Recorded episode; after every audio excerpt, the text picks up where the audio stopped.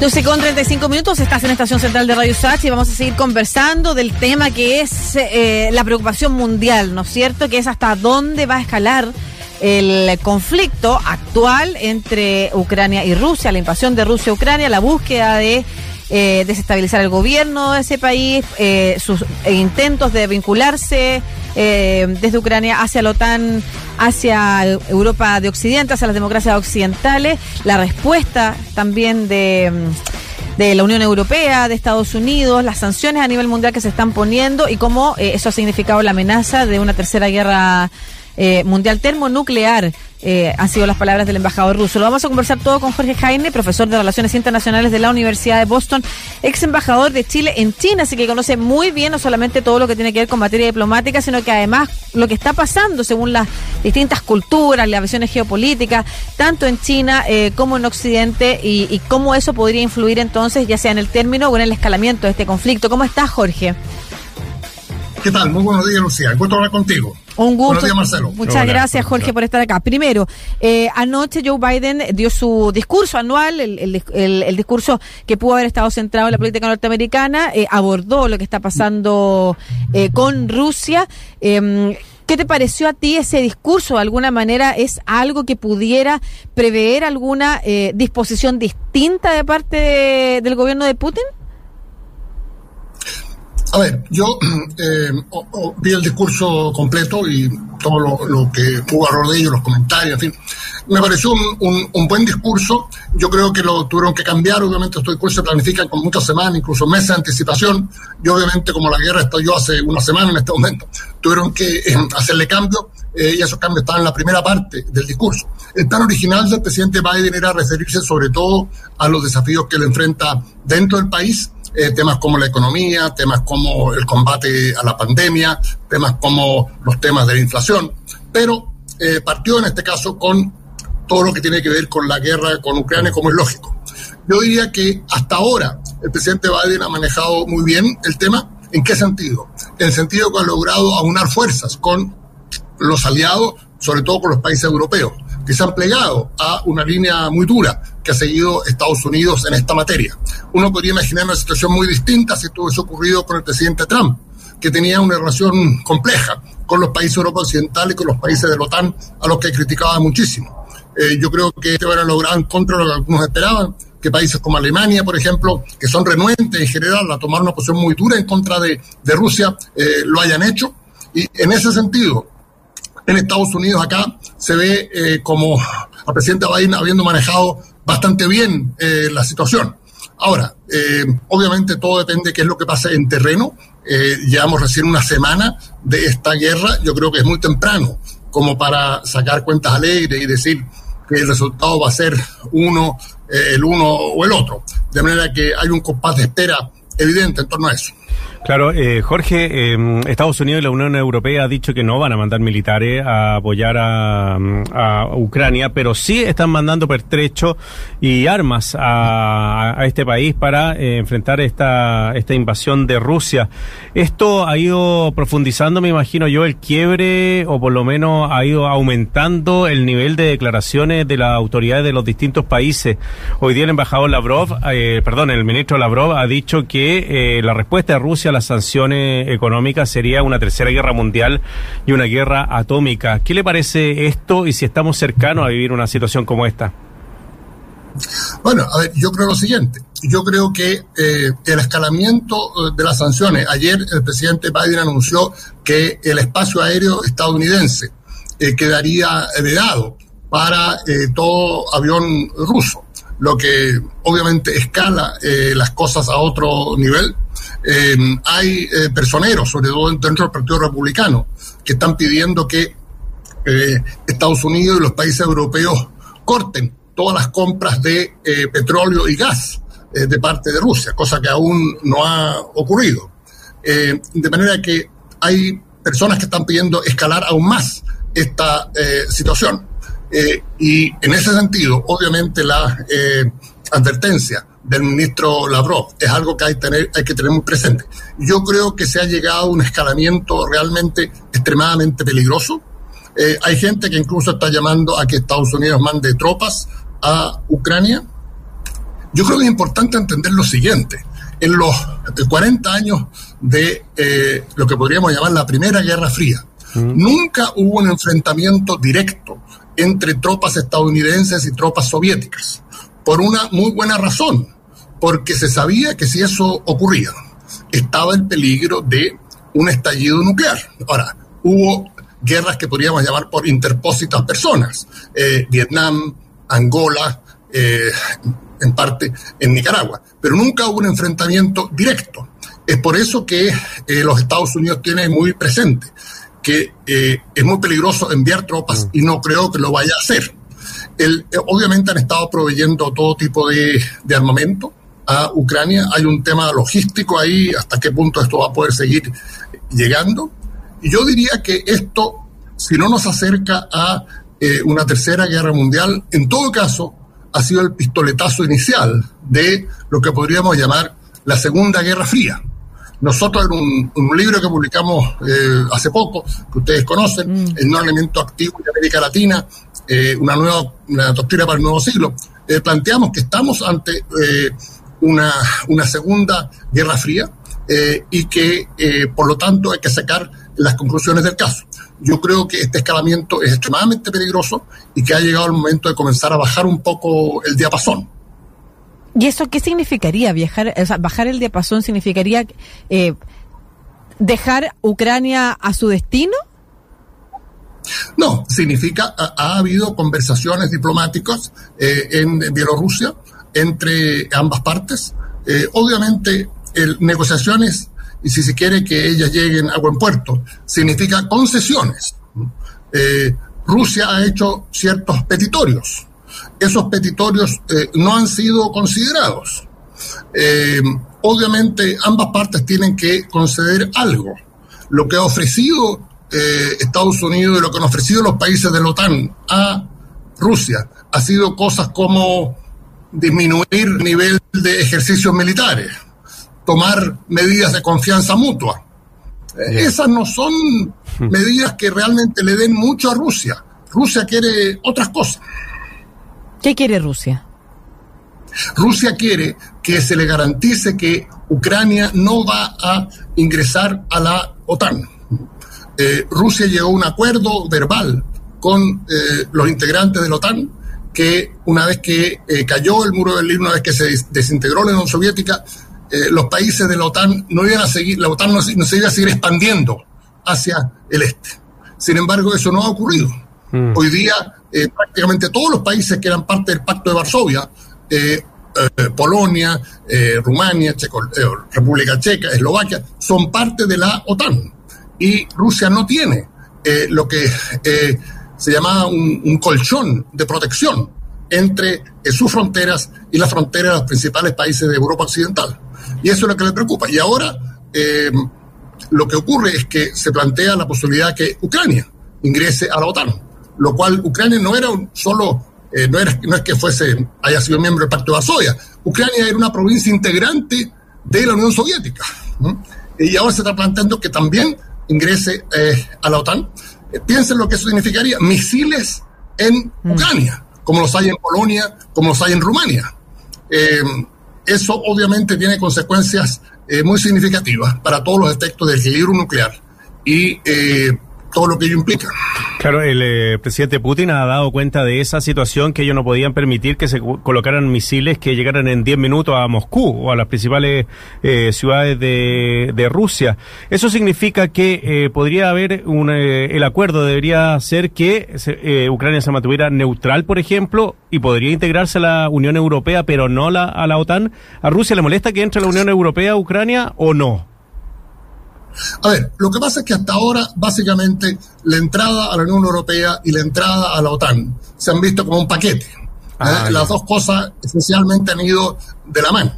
Obviamente es posible hacer la distinción.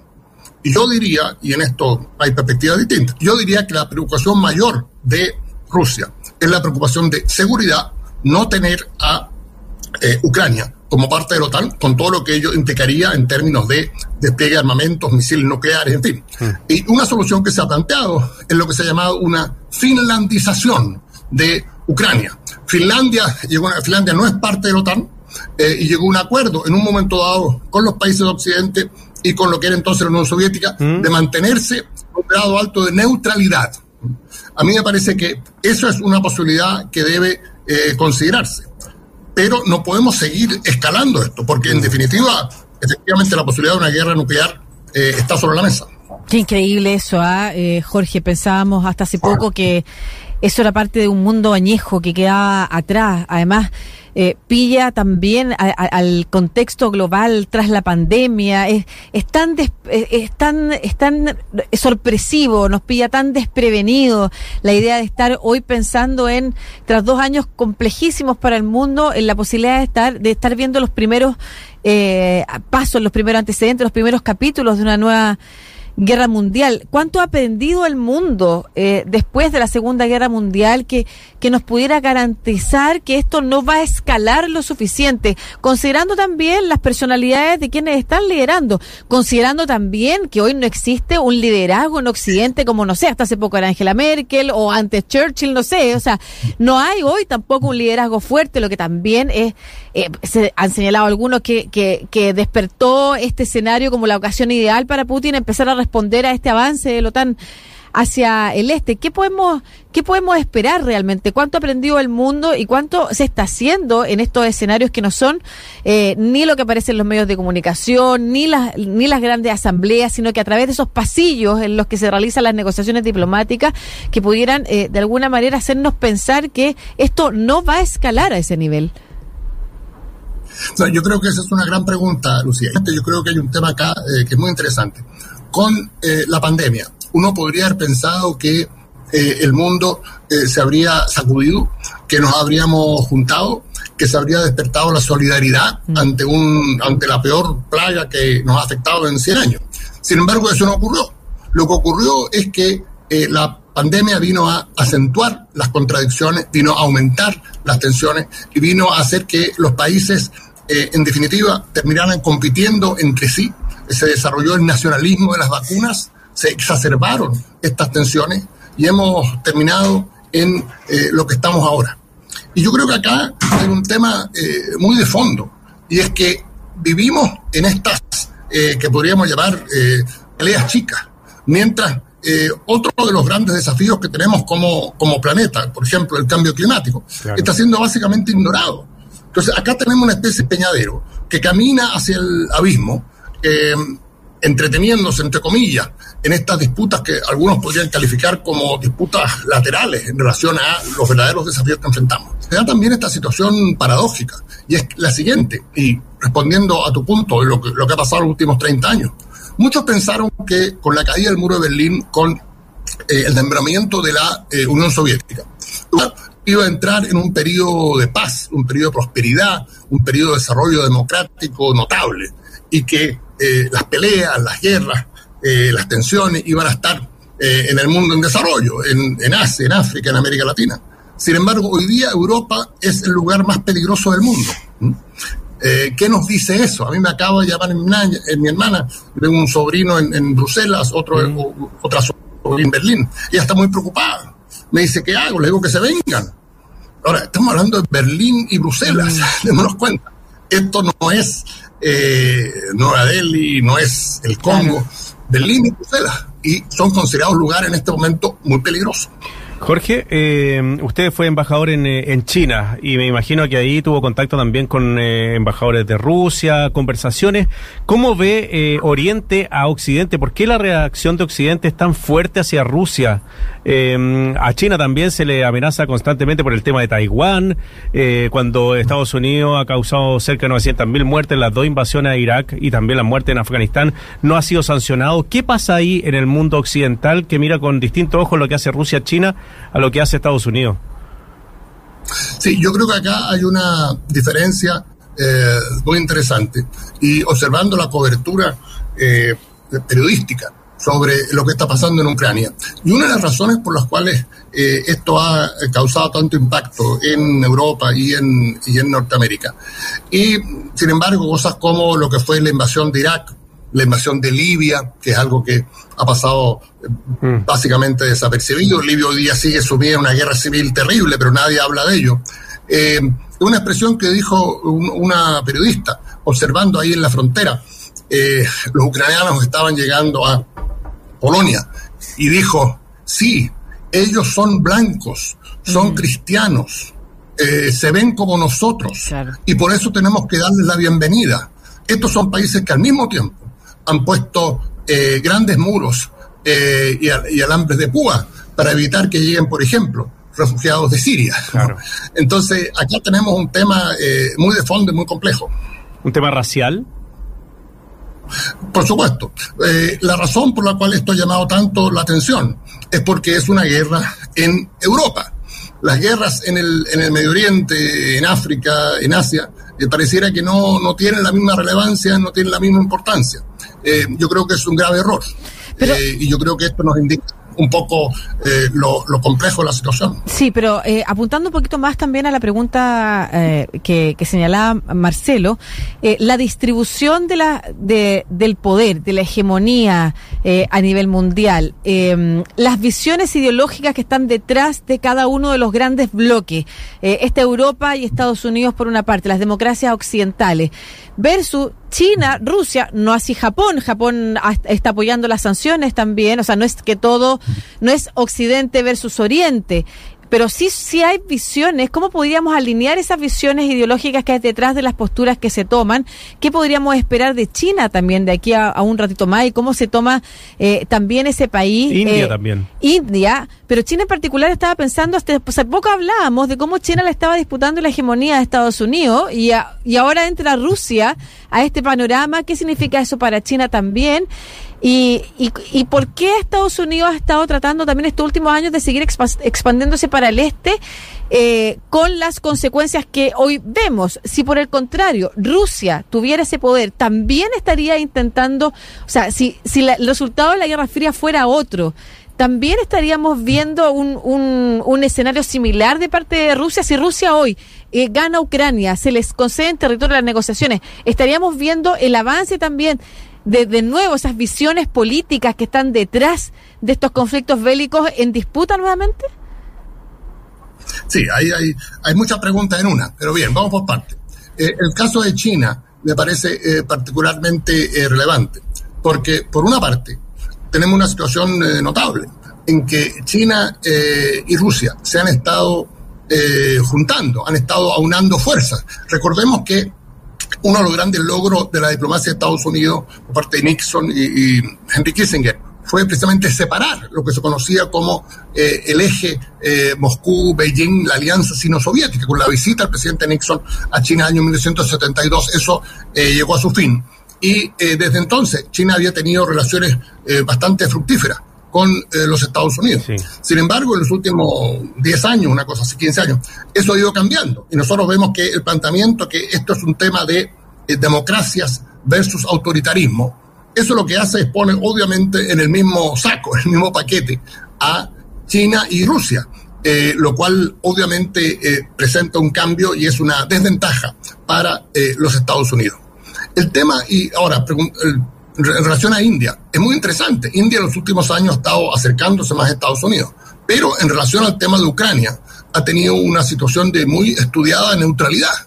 No ha querido condenar la eh, invasión y se ha mantenido eh, muy, eh, muy al margen, con mucho cuidado, porque India tiene una, también una relación de larga data con, con Rusia.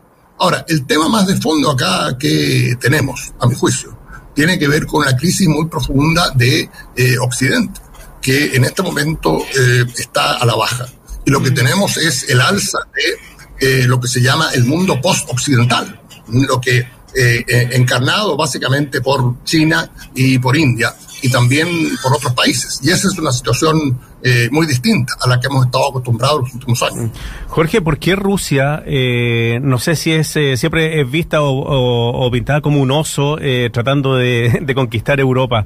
¿Qué le pasa a los europeos con Rusia? ¿Cuál es el problema que tienen con Rusia?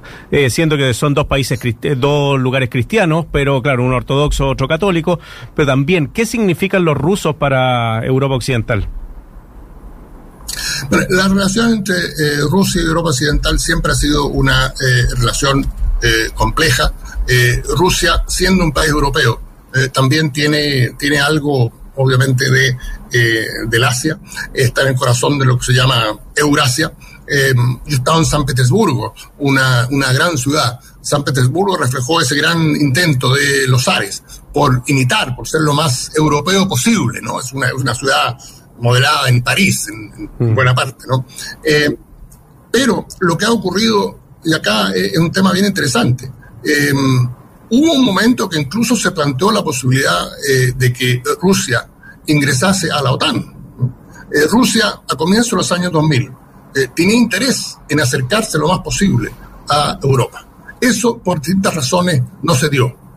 Y lo que tenemos es un alejamiento eh, progresivo de Rusia, de Europa, y un acercamiento a eh, Oriente, un acercamiento a China.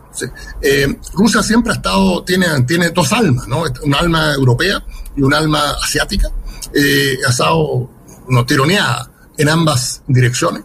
Y, a mi juicio, la política de las potencias occidentales, los últimos 10, 15 años, mm. han contribuido mucho a empujarla hacia Oriente claro. y a cementar esta relación entre China y Oriente. Démonos cuenta de lo siguiente, se reunieron ahora en Beijing para la apertura de los Juegos Olímpicos, claro. el presidente Xi y el presidente Putin. Eh, el presidente Xi ha hablado del presidente Putin como su mejor amigo, lo cual puede ser cierto o no, pero el hecho de que lo diga significa algo. Esta fue la reunión número 38 que han tenido ambos. O sea, se reúnen cinco o seis veces al año. Claro. ¿Mm? Yo conozco al presidente Xi, he estado en reuniones con el presidente eh, Putin eh, y sé lo que eso significa. Ahora, habiendo dicho todo esto, es importante notar también que China no se ha cuadrado 100% claro. con eh, el canciller chino Wang Yi eh, tuvo una llamada telefónica ayer o antes de ayer con el canciller de Ucrania. Eh, China ha expresado de que ellos respaldan el principio de la no intervención y la soberanía de los pueblos con todos los países, incluyendo Ucrania. China quiere equilibrar esta relación especial que tiene con Rusia con la necesidad de no antagonizar Europa, no antagonizar a Estados Unidos, que son sus mercados más grandes. Mm. Ahora, es un acto de equilibrio diplomático muy difícil, mm. pero eh, en eso estamos. Por último, eh, eh, ¿China puede jugar un rol clave en eh, llegar a acuerdos de paz entre Rusia y Ucrania? ¿Podría intervenir más directamente? ¿Cree que podría ser una salida? Bueno, yo creo que esa es una de las cosas más interesantes que ha ocurrido eh, en estos días. Es la posibilidad de que China efectúe, eh, desempeñe efectivamente ese papel, que hasta ahora eh, es un papel que China eh, no había desempeñado en las relaciones internacionales. Eh, y las posiciones duras que ha tomado Estados Unidos y que ha tomado Europa, el país occidental, obviamente le hace más difícil a ellos jugar ese papel. China, debido a la relación especial que tiene con Rusia, podría hacerlo. ¿Le va a resultar o no le va a resultar? Claro. No sabemos. Ahora, finalmente yo quisiera anotar que hay, acá hay, hay, tres, hay como tres niveles de, de eh, el debate que tenemos que estar presente. Número uno, hay que ver qué es lo que va a pasar en definitiva con la guerra en Ucrania. ¿Va a eh, terminar de controlar y subyugar Rusia a Ucrania o no? Eso está por verse, no sabemos. El segundo tema, supongamos que eso ocurra. Eh, el segundo tema es qué pasa la mañana después. Mm. Supongamos que Rusia controla eh, Ucrania. ¿Qué va a pasar? Va a nombrar a un, lo que se llama un gobierno títere. Uh -huh. ¿Cuán factible es eso? ¿Se uh -huh. puede sostener o no se puede sostener? Tendría que Rusia dejar tropas para controlar posibles insurrecciones.